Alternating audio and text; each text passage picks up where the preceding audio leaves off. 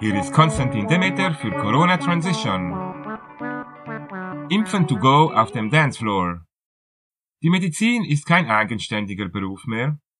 Der Arzt ist nur noch ein Bindeglied zwischen der Pharmaindustrie und dem Verbraucher. Vernon Kohlemann.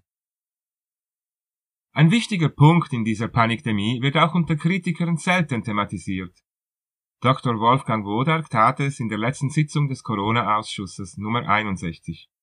Es ist die Umgehung der üblichen medizinischen Kanäle seitens Big Pharma.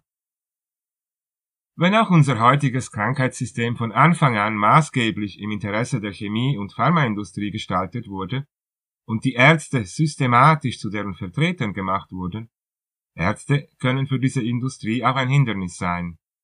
Besonders die guten.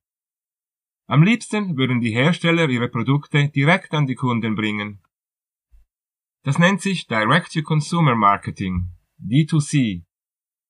Bestrebungen dafür sind schon lange im Gange. In den USA mit etwas mehr Erfolg als in Europa. US-Bürger dürfen sich zum Beispiel der Werbung von rezeptpflichtigen Medikamenten erfreuen. Die Rezepte muss zwar immer noch der Arzt ausstellen, doch dieser kommt der Bitte des Patienten um ein Medikament aus der TV-Werbung oft nach.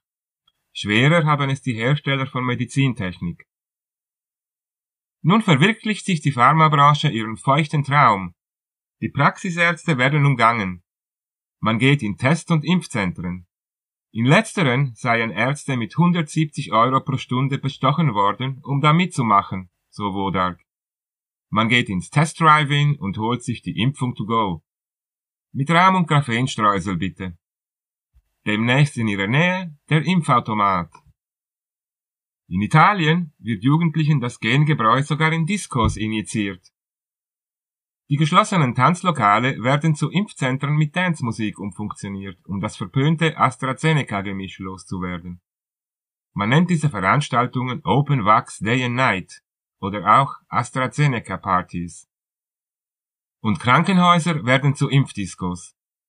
Nach dem Schuss geht's mit Nebenwirkungen auf die Tanzfläche. Wahrlich Saturday Night Fever. Fast.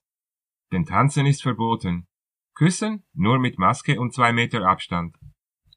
Das Beste daran, das Produkt hat der Steuerzahler schon im Voraus bezahlt. Ungefragt. Unabhängig davon, ob er es überhaupt will. Durch geheime Verträge unserer sogenannten Vertreter mit kriminellen Firmen, welche schon Milliarden Dollar Bußen bezahlen mussten. Pfizer auch wegen Bestechung ausländischer Beamten. Laut Schweizer Covid-19-Gesetz darf der Bundesrat sogar ohne Zustimmung der Swissmedic deren Produkte zulassen und bei ihnen einkaufen. Und die Werbung für die Genbrühe läuft automatisch über den Psychoterror der Medien, Politiker und ausgesuchten Taskforces. Zu einem Großteil ebenfalls vom Steuerzahler bezahlt. Erpressung inklusive. Doch gut, wir akzeptieren den Deal. Vorausgesetzt, dass wir uns ebenfalls ausklinken dürfen. Keine Krankenkassenprämie genannte Zwangssubvention dieser korrupten Branche mehr bezahlen. Eine echte Gesundheitskasse gründen. Und D2C-Marketing. Von der Natur und den Herstellern von Naturheilmitteln direkt zu uns. Ohne staatliche Beschränkungen. Dieser und ähnliche Artikel finden Sie auf corona-transition.org.